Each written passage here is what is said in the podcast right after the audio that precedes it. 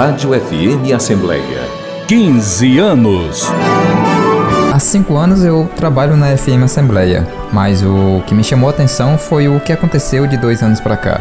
A rádio sempre teve uma boa programação musical e um jornalismo dinâmico, com uma edição bem diferenciada de outras emissoras, com a qualidade de áudio e a sensibilidade que o Ronaldo César sempre teve e tem com a qualidade sonora. Mas a mudança de dois anos para cá foi ela ter entrado para esse mundo digital, a qual ela ainda não tinha esse engajamento o linguajar de hoje que é o digital. No início eu até imaginei que a ideia não fosse dar certo, mas hoje eu percebi o quanto ela cresceu e apareceu nas mídias sociais.